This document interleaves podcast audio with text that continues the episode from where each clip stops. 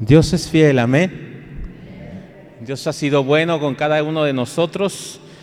Dios nos ha dado de su favor, de su gracia, de su amor y de tantas cosas que no tendríamos tiempo de contar todas las bendiciones que el Señor nos entrega. Amén. ¿Cómo han estado? ¿Bendecidos? ¿Dios ha obrado en su vida? ¿Dios ha hecho grandes cosas en su vida? Dios le ha guardado, Dios le ha cuidado, Dios le ha protegido y Dios ha mostrado su amor y su favor para con usted. Amén. Yo espero que sí. Todos hemos recibido de parte de Dios algo y siempre Dios tiene algo para nuestra vida, para nuestra mente y para nuestro corazón. Y yo creo que hoy no es la excepción. Hoy cuando tomamos la decisión de venir a alabar, a glorificar y a exaltar a nuestro Dios, y no solamente nosotros, sino junto con un sinfín de corazones que hoy alaban y glorifican a Dios. Amén. No está solo, aunque usted sienta una silla sola al lado o sillas solas al lado tuyo, al frente, atrás, considere que alabamos a Dios no solamente aquí hoy en Jalisco, en Guadalajara, sino alrededor de todo el mundo. Hoy se alaba, se glorifica y se exalta a nuestro Dios. Amén. Así que nuestras voces simplemente se unen a miles de voces alrededor del mundo. Cuando usted lo considera de esa forma y de esa manera, entonces usted no se considera estar solo alabando y glorificando a Dios. Une su corazón, une su oración, une su alabanza y une su voz a la de miles y miles de hermanos alrededor del mundo. Que tal vez hoy usted tiene la seguridad, la paz y la tranquilidad y a lo mejor ellos están pasando por un momento de dificultad, pero sin importar la circunstancia, alaban a Dios. Y es cuando te puedes preguntar, ¿qué impide que yo alabe a Dios? ¿Qué impide que yo le dé gracias a Dios? ¿Qué impide que yo pueda honrar y glorificar su nombre? ¿Qué me detiene para venir a su casa? ¿Qué me estorba para venir a su casa? ¿Qué me detiene para venir a adorar y alabar al Rey de Reyes y Señor de Señores? Tenemos que mirarlo en esa magnitud porque Dios quiere que nosotros veamos con sus ojos. Y Él está apercibido de todo el mundo de miles de millones de oraciones y entre todas ellas distingue la de cada uno de nosotros. Pero está viendo cada vida, cada mente y cada corazón.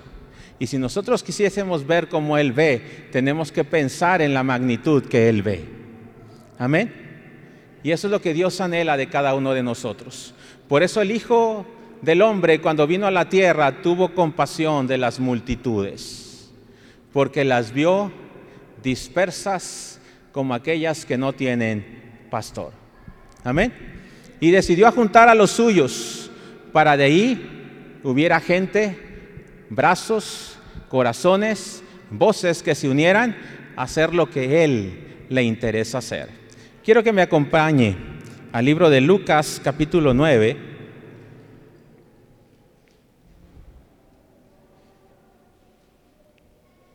Lucas capítulo 9, vamos a leer los versículos 1 y 2, pero no se aparte de esa historia porque vamos a seguir leyendo algunos textos, unos versículos más adelante. Lucas capítulo 9, versículos 1 y 2. Si usted lo tiene, nos, nos podemos poner un momentito de pie.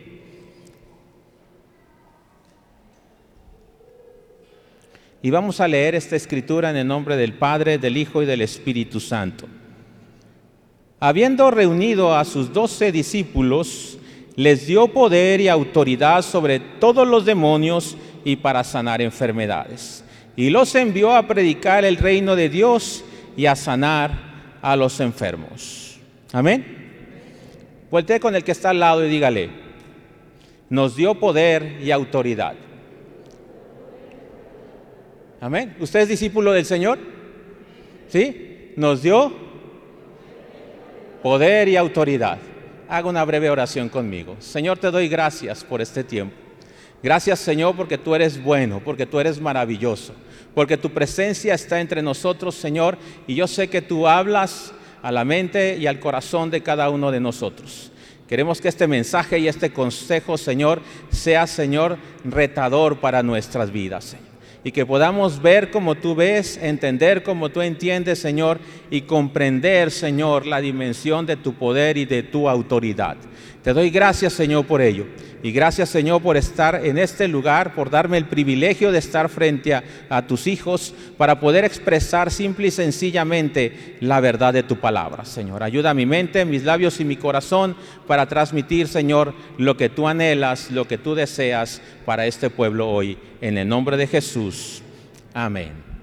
Puedes sentarse.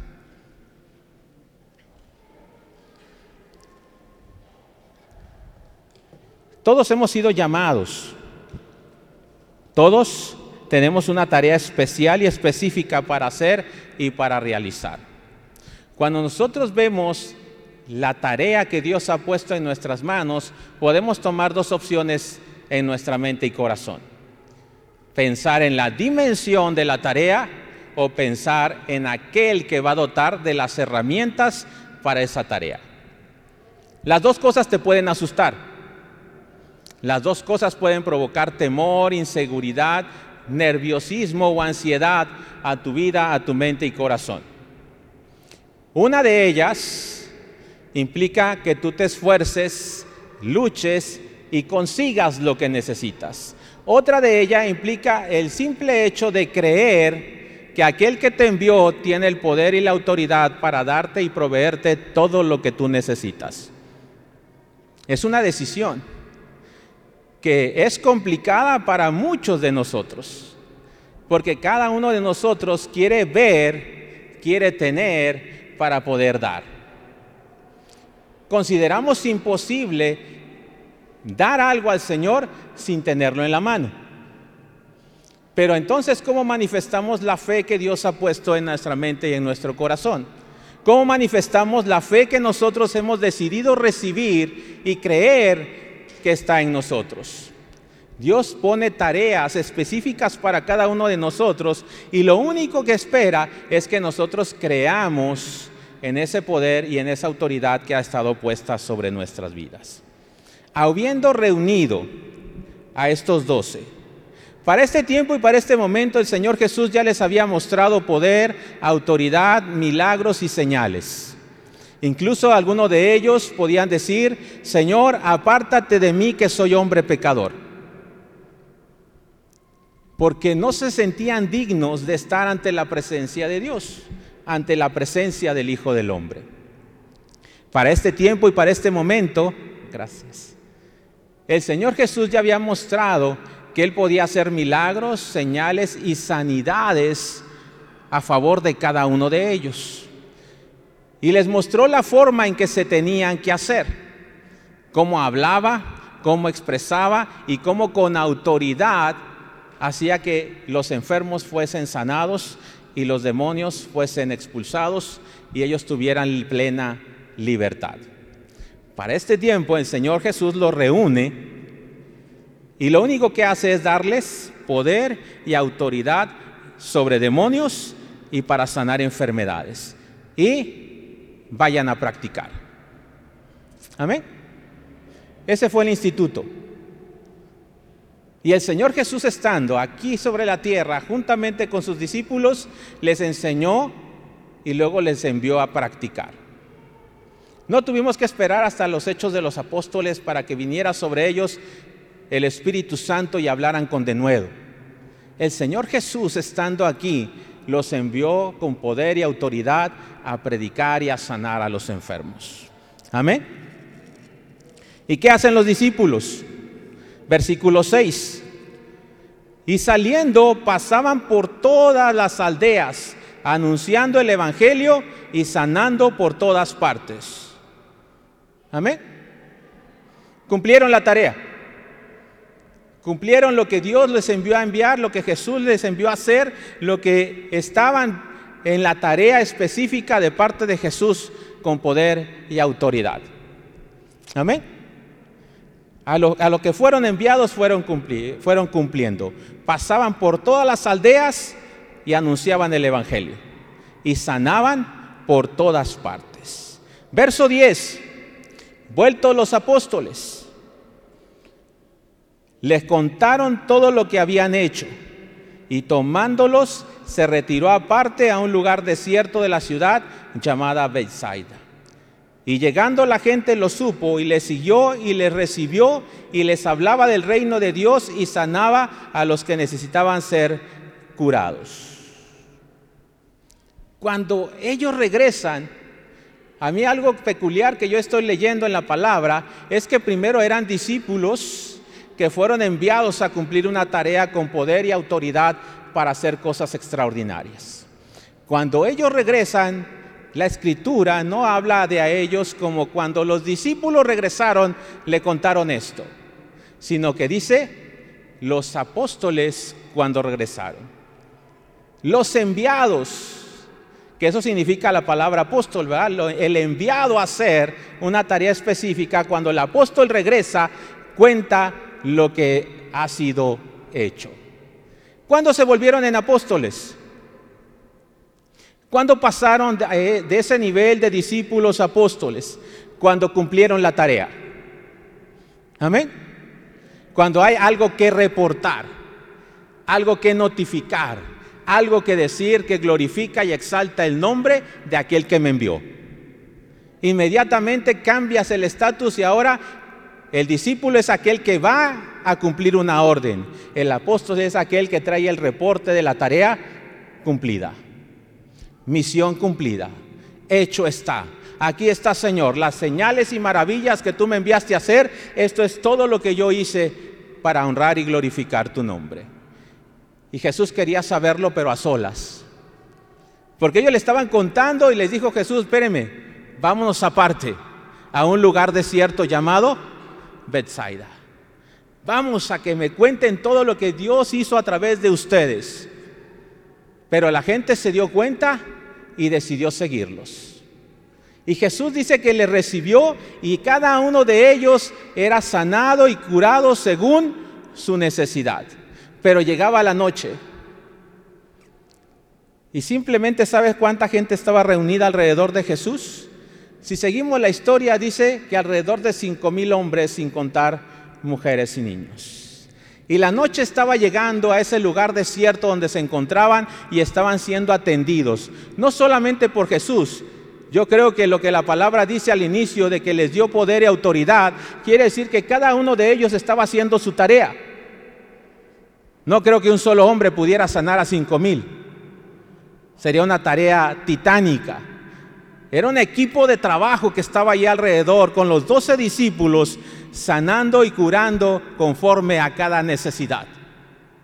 Pero llegaba la noche y entonces uno de ellos, entendiendo la logística del estómago de cada uno de ellos, iba a haber hambre, ¿verdad? Tarde que temprano les iba a dar hambre. Y entendiendo uno de ellos dijo, Señor Jesús, despide a la multitud para que busque un lugar donde dormir y donde comer. ¿Qué les había dado Jesús? Poder y autoridad. Amén. ¿Cuál fue la respuesta de los discípulos? Les dice el Señor Jesús, denles ustedes de comer provéanles de comida. Y cada uno de ellos dijo, Señor, no tenemos nada. Les dijo, darles vosotros de comer y dijeron ellos, no tenemos más que cinco panes y dos pescados, a no ser que vayamos nosotros a comprar alimentos para toda esta multitud. Básicamente le dijeron a Jesús, le danos una respuesta, tú toma la decisión, o seguimos curando a los que necesitan o vamos a comprar comida. ¿Seguimos ayudando en la tarea o nos preocupamos por su alimento? Porque aquí no tenemos más que cinco panes y dos peces. Pero Dios les había dado algo más grande. Dios les había dado algo mucho mejor que lo que ellos estaban haciendo en ese momento. Ellos en ese momento dudaron. Habían estado haciendo señales, maravillas, milagros, estaban expulsando demonios, estaban libertando al cautivo, estaban sanando a los que necesitaban ser curados, pero cuando hubo la necesidad de darles de comer, la tarea fue imposible. Al punto que yo quiero llegar es que si Dios te ha dado toda autoridad y todo poder, ¿no podían alimentar a los cinco mil? Lo único que había que hacer era creer y pedirle a aquel que me había dotado de poder y autoridad que hiciera lo imposible. Lo único que hubieran contestado a Jesús es, vamos a hacerlo. ¿Cómo? No tengo idea, pero vamos a hacerlo. Vamos a ver qué conseguimos, vamos a ver qué hay.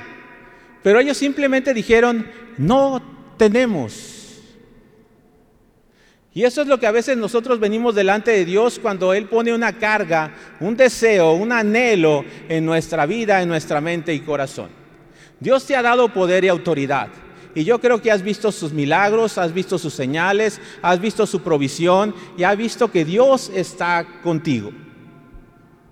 Pero cuando vas por la calle y te dice, ora por este enfermo, ya no es tan fácil porque no estás en la iglesia. Háblale, compártele del amor de Dios, pero es que voy en el camión, o sea, todo el mundo me está viendo. Pero tienes el poder y la autoridad está en ti. Tú tienes el mensaje de paz y de salvación y de libertad para el cautivo. ¿Qué te detiene para darlo? La pena, que te miren, que no pase nada. ¿Qué es lo que detiene el impulso de Dios sobre tu mente y corazón para hacer algo que tú tal vez en ese momento consideras que no es posible? Porque no consideramos que es imposible, consideramos que no es posible. No, Señor, en otra ocasión. Hoy vengo muy ocupado, hoy vengo muy a prisa, me tengo que bajar en la siguiente parada. Este, ¿Cómo crees, Señor, por Él aquí? Si no hay nadie, es peligroso, ¿no te das cuenta? ¿Qué se interpone entre que tú hagas la labor que Dios te envía a hacer y lo que tú le pones a Dios para que te estorbe ese sentir. Dios te ha dado todo poder y toda autoridad. Amén. Ya me sonaron menos los amenes. Amén. Todos hemos sido dotados de poder y autoridad.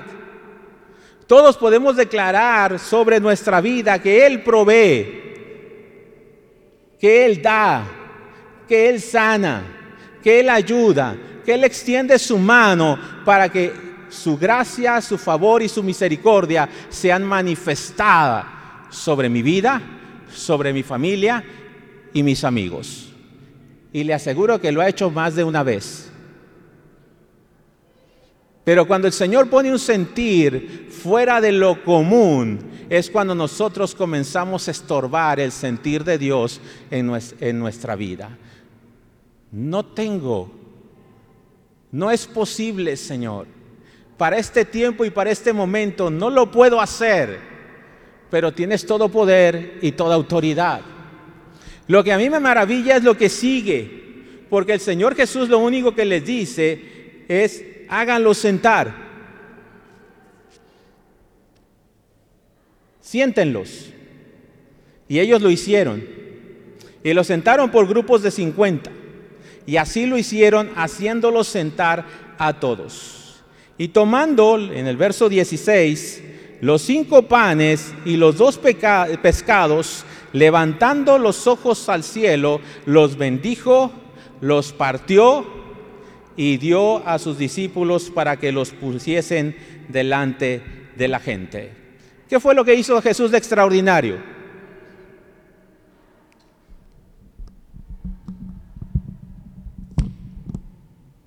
¿Hay algo extraordinario en eso?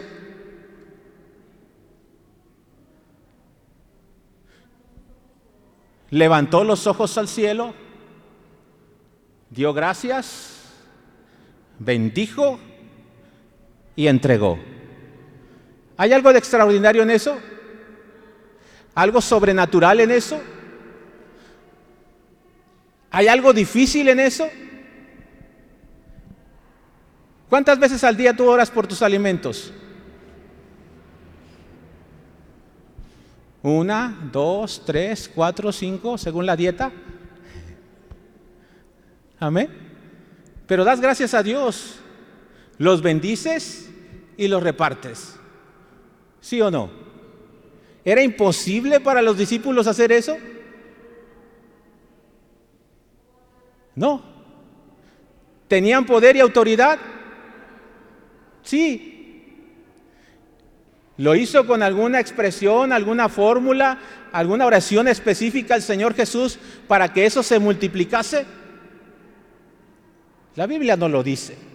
Lo único que dice es que Jesús alzó sus ojos al cielo, dio gracias, lo bendijo y lo puso en manos de discípulos para que lo pusieran delante de cada uno de los grupos de 50. Amén. ¿Dónde estaba lo imposible? ¿Sabe dónde está lo imposible? En nuestra disposición de hacer no tenemos. El Señor Jesús quiere que nosotros rompamos esa barrera de no tengo, pero te acabo de dotar de todo poder y toda autoridad. Te acabo de entregar poder y autoridad sobre demonios y para sanar enfermos. ¿No es mejor o mayor eso? Ahora fuiste y cumpliste la misión. Tú cada aldea que tocabas tocabas la puerta, había necesidad de que alguien sanara, tú lo sanabas. Tú echabas fuera demonios y traías libertad al cautivo. Pero cuando tienes que hacer algo que para tu mente y tu corazón consideras que no es posible, nuestra expresión es no tengo. Lo que yo tengo, Señor, no es más que suficiente. Lo que yo tengo en mis manos no alcanza para lo que tengo que hacer. No es suficiente para lo que, alcanza, lo que tengo que hacer. No alcanza para la dimensión que tengo que cubrir. Cinco mil hombres, sin contar mujeres y niños, se tenían que dotar de alimento. Y no solamente para comer algo sencillo, sino para que fuesen saciados. Y lo único que Jesús hizo sin hacer nada extraordinario, fue hacer cumplir su palabra de autoridad. Porque él sabía que fue dotado por su Padre con todo poder y con toda autoridad. Amén. Le enseñó a sus discípulos que ellos podían haberlo hecho. Y hasta hoy el Señor nos enseña que sin importar la dimensión de la tarea, tú puedes hacerlo. No hay nada extraordinario en lo que Dios te está pidiendo. Lo único que necesitas es disponer tu tiempo, tu mente y corazón para creer que con Él todo es posible. Amén. Tú tienes que dar ese primer paso. Tú tienes que dar esa primera impresión de que es posible en tu mente y en tu corazón. Tienes que romper la barrera del no tengo para ofrecer al Señor lo que está a tu alcance. Pedro y Pablo que entendieron, Pedro y, Pedro y Juan que entendieron ese concepto, más tarde pudieron expresar y decirle al Señor que estaba en necesidad, extendiendo su mano pidiéndoles algo a la puerta. Y dijeron, no tengo, de una forma totalmente diferente a la que está escrita hoy. Amén. Les dijo, no tengo físicamente una moneda que es lo que tú me pides. No tengo oro y no tengo plata, pero lo que tengo, te doy. ¿Y qué es lo que sí tenía? poder y autoridad. Pero ellos no se acordaron en este momento.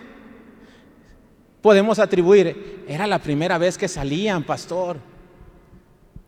Era su primera experiencia. Era su primera vez haciendo estas cosas. Y ya cuando Pedro y Juan estaban en el templo en la oración, ya eran hombres que sanaban, que curaban, que veían el poder de Dios y vivían dentro del poder de Dios porque todo lo que hacían era extraordinario. Ya habían entendido, ya habían roto la barrera de lo imposible para ellos y de lo posible para ellos. Porque ya no solamente veían si era posible o imposible y decían, lo que tengo, te doy. En el nombre de Jesús, levántate y anda. ¿Cuándo vas a romper la barrera?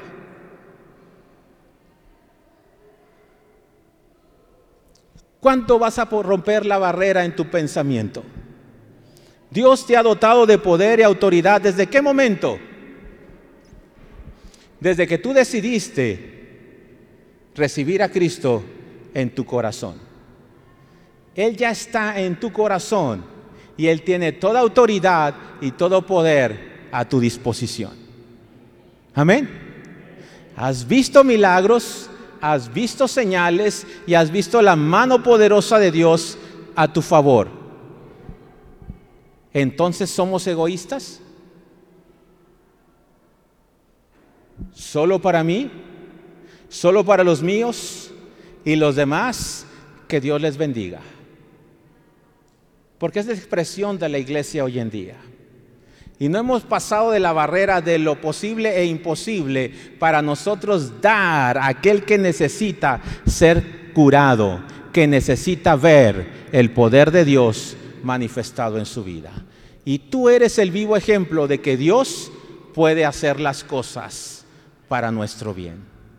Tú y yo somos ejemplo vivo de lo que Dios es capaz de hacer cuando creemos en el poder y en la autoridad que Él ha puesto sobre nuestras vidas. ¿Cómo es que tú lo vas a demostrar? Viviendo con el poder y la autoridad que Dios ha puesto sobre tu vida. No tengo, pero lo que tengo, aquí está, Señor, para que tú hagas lo que tengas que hacer. No tengo dinero, Señor, pero tengo tiempo. No tengo tiempo, Señor, pero tengo dinero. No tengo más, Señor, más que doblar mis rodillas y pedir que tú lo hagas por mí. Pero lo que tengo, lo dispongo delante de ti para que tú obres conforme a tu voluntad y propósito. Lo que tengo, no lo que no tengo. Porque luego nos ponemos como poquiteros, como los discípulos aquí, diciendo, Señor, no tenemos más que cinco panes y dos peces. Ya nos hemos dado cuenta que para eso Dios son cantidades enormes. Porque la escritura termina esta historia diciendo que se saciaron todos y recogieron todavía doce cestas de sobrantes. Amén. Dios tiene la capacidad de multiplicar lo que tienes en tus manos. Amén. Nosotros hemos visto el poder de Dios en Chiapas. Chiapas, una de las ciudades o de los estados más pobres del país, en ciudades donde estamos, donde hay pobreza y necesidad. La gente no está para dar, sino para recibir. Lo único que tú tienes que hacer allá es llegar con lo que Dios ha puesto en tus manos y decir, no tengo lo que necesitas, pero sí tengo lo que va a multiplicar lo que tú tienes. Amén. Amén. ¿Tú eres capaz de decirle a alguien eso allá afuera? No tengo para darte lo que necesitas hoy, pero sí tengo lo que necesitas para multiplicar lo que tú tienes hoy. Amén. Porque tenemos fe o no tenemos fe. ¿Tenemos a un Dios que provee o no tenemos a un Dios que provee? ¿Tenemos a un Dios de poder o no tenemos a un Dios de poder? Tenemos aquello que hace multiplicar lo que tenemos. Aún tu poca fuerza, aún en tus miedos, aún en tus temores, tenemos aquello que puede multiplicar lo que la persona tiene en sus manos. Y puedes bendecir y dar gracias a Dios por lo que esa persona tiene para que se multiplique, para que cuando llegue a su casa, como pasó con el profeta Elías, la harina y el aceite no escasee. Tienes ese poder y esa autoridad. Lo único que necesitas es creer que Dios lo ha puesto en tu vida. No solo para manifestarlo en tu despensa o en tu tanque de gasolina Hemos vivido experiencias de esas magnitudes, en que no hay para ponerle combustible y hay que ir a predicar. Y lo único que uno hace es tocar el tanque y decirle, Señor, yo necesito ir y venir. Tú sabes lo que tienes que hacer. Amén. Y literalmente hemos dicho allá, yo creo que mi carro con el olor a la gasolina camina. Dice, oliendo la gasolina voy y vengo. Pero ese es Dios, porque tienes poder y autoridad para multiplicar lo que tienes. Pero necesitas creer, necesitas confiar, necesitas esperar en Él, porque poder y autoridad ya están en tus manos. ¿Qué necesitas para que eso actúe? Creer que es posible. Amén. Hace unos meses Fuimos desafiados por un pastor de la ciudad, de esta ciudad. Y llegó a mi casa en un tiempo de lluvias, con un techo de lámina y llovía más adentro que afuera. Y me queda viendo y me dice, ¿tú por qué tienes ese techo todavía? Y mi respuesta fue esta, porque no tengo para un techo. Y me dijo, ¿qué necesitas? dinero. 150, 180 mil pesos para hacer esto. Y me dice el pastor, aquí están los primeros mil. Ve y pide el préstamo y hazlo. Porque no es posible que vivas así. Un hijo de Dios que tiene poder y autoridad no puede vivir así. Y nos desafió.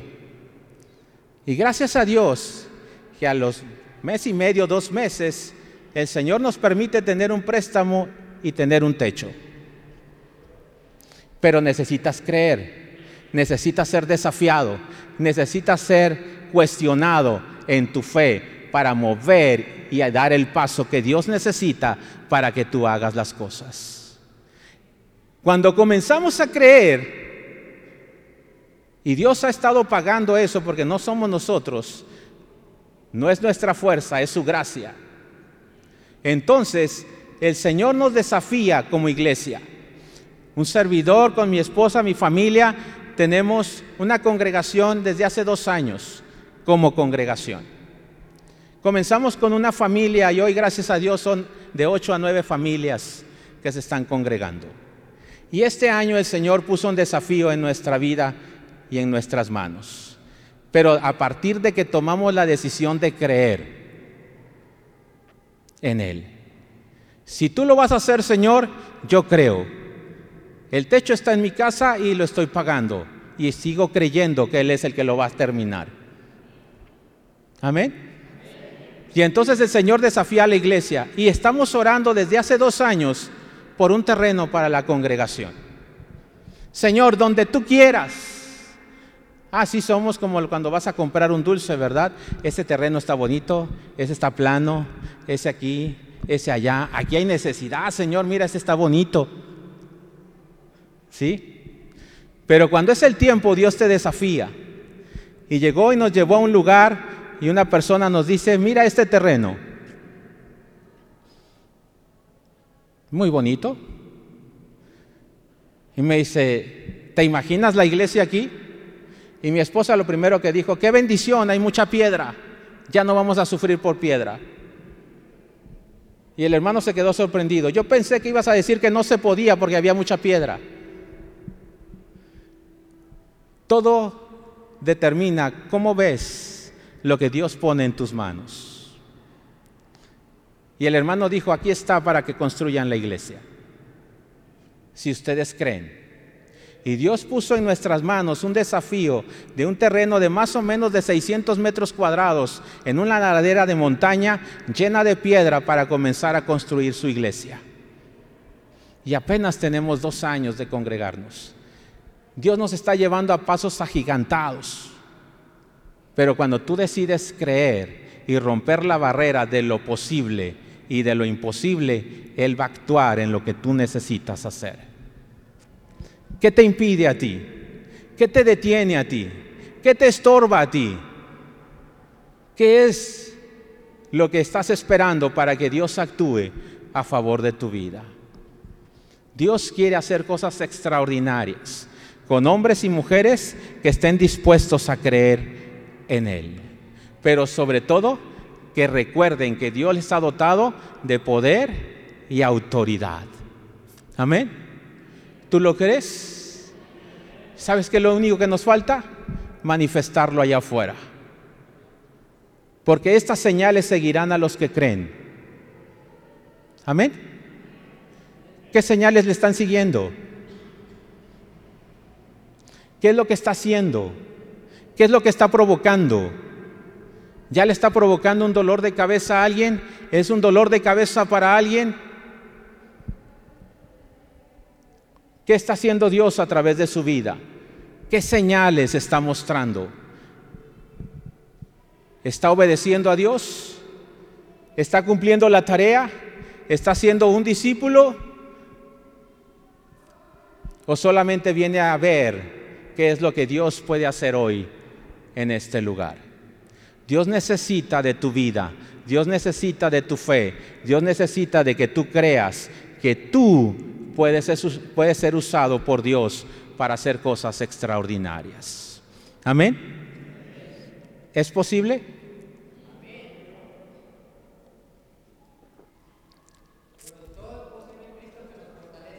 Depende de la dimensión de tu fe. Amén. Depende de la dimensión de tu fe. Hasta dónde la quieres llevar. Hasta dónde la quieres hacer llegar hasta dónde la quieres mostrar, hasta dónde te quieres dar a conocer. Dios está dispuesto a respaldar los sueños más locos que tú puedas tener, pero necesitas comenzar a creer y a experimentar lo que Dios puede hacer a través de tu vida. Poder y autoridad ya están sobre ti. Las dos cosas importantes para hacer cosas sobrenaturales están en tu vida. Lo único que necesitas hacer es romper la barrera en tu pensamiento. Yo puedo, porque tengo al que todo lo puede de mi lado. Amén. Póngase bien esta hora.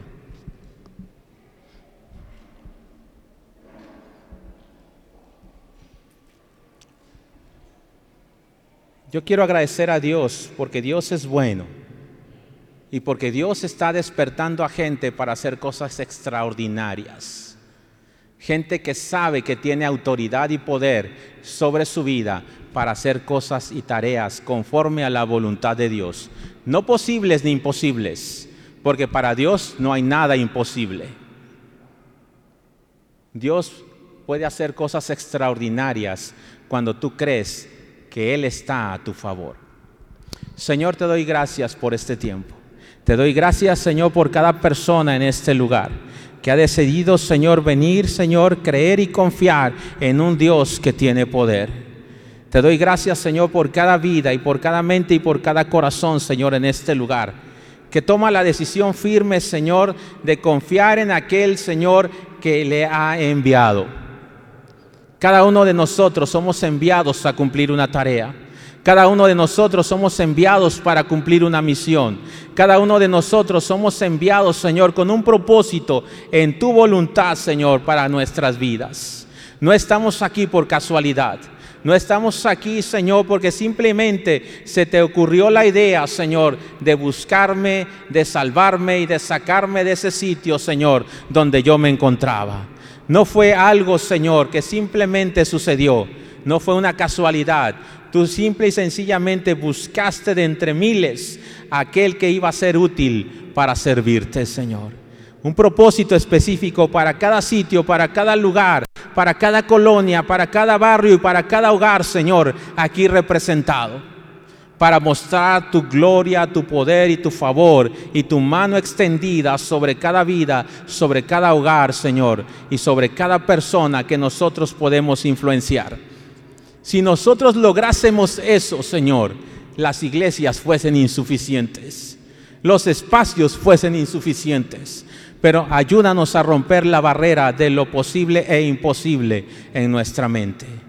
Y ayúdanos a creer, Señor, que tú estás aquí para ayudarnos a hacer cosas más allá de nuestras fuerzas, más allá de nuestra imaginación, más allá de lo que nosotros podemos planear o edificar o proyectar. Ayúdanos, Señor, a que todo aquello, Señor, que tú tienes planeado para nuestra vida se cumpla al pie de la letra. Creo, confío y estoy seguro que tú estás preparando una nueva generación para hacer cosas extraordinarias, Señor. Te doy gracias, Señor, porque tú puedes hacerlo, Señor, con este equipo, Señor, que tú has puesto en este lugar, con este pueblo que tú estás poniendo en este lugar y que estás despertando en este lugar. Aviva los corazones, aviva las mentes, despierta a los gigantes, Señor, para que puedan cumplir la tarea y cumplir la misión para la cual tú nos has traído a este lugar. Te damos gloria y honra a ti, Señor, en el nombre maravilloso de Jesús. Amén. Amén. Denle un aplauso al Rey de Reyes y Señor de Señores.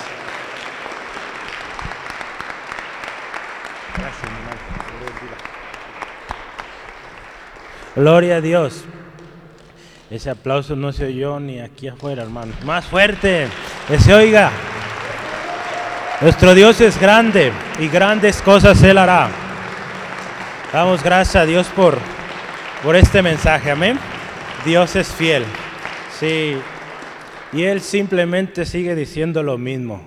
Él va a hacer cosas grandes. Así que agárrese. ¿Qué nos dice hoy? Nos ha dado poder y autoridad. Entonces, ¿qué le parece si creemos? Sí, amén. Gloria a Dios. Eh, yo quiero esta tarde invitarle a usted que nos acompaña hoy por primera vez, eh, que no conoce esta vida preciosa, especial. Hay un hombre que dio su vida por usted y por mí. Hay un hombre que le ama. Si usted dice, allá nadie me acepta, nadie me ama, ese hombre es Jesús. Él le ama y estuvo, dar, estuvo dispuesto a dar su vida por usted. Y yo quiero invitarle hoy, tome la decisión de seguirle. Aquí vemos muchos hombres y mujeres que un día dijimos sí a Él y vea toda la bendición. Hoy lo que Él nos dice nos dio poder, autoridad para que usted vaya y pueda bendecir a otros. Pero si hoy usted está necesitado de esa ayuda, queremos orar por usted. Usted podrá venir con mil necesidades, endeudado hasta más arriba del cuello, ¿verdad? Pero ¿sabe qué? Tenemos a alguien que pueda ayudarle. Y ese es Jesucristo. Sí, yo le invito ahí donde está, cierre sus ojos, iglesia, le animo, lo que hacemos siempre, usted está orando, cierre sus ojos ahí donde está, y, y si usted anhela una vida diferente, hoy Jesucristo está aquí y quiere salvarle, quiere ayudarle, de ese paso y también crea que si usted cree en el Señor Jesucristo, usted es salvo, salva. Usted confiesa hoy que Él es su Señor, salvo, salva. Y le invito, dígale así, con todo su corazón, dígale, Señor Jesús, yo te necesito. Jesús, reconozco que soy pecador y que mi camino no ha sido bueno y me tiene hoy donde estoy. Hoy yo he escuchado de poder, de autoridad. Yo lo he perdido todo, pero hoy quiero eso. Hoy reconozco que soy pecador. Y hoy te digo, Jesús, sé mi Señor, mi único y suficiente Salvador personal. Te acepto. Y de ahora en adelante yo creo esta palabra que tú me has dado poder, autoridad, lo creo. Y gracias porque seré bendición con lo que tenga. Y lo que no tenga, gracias porque tú lo proveerás y grandes cosas haremos. Haremos proezas en tu nombre, Jesús. Amén. Amén. Gloria a Dios.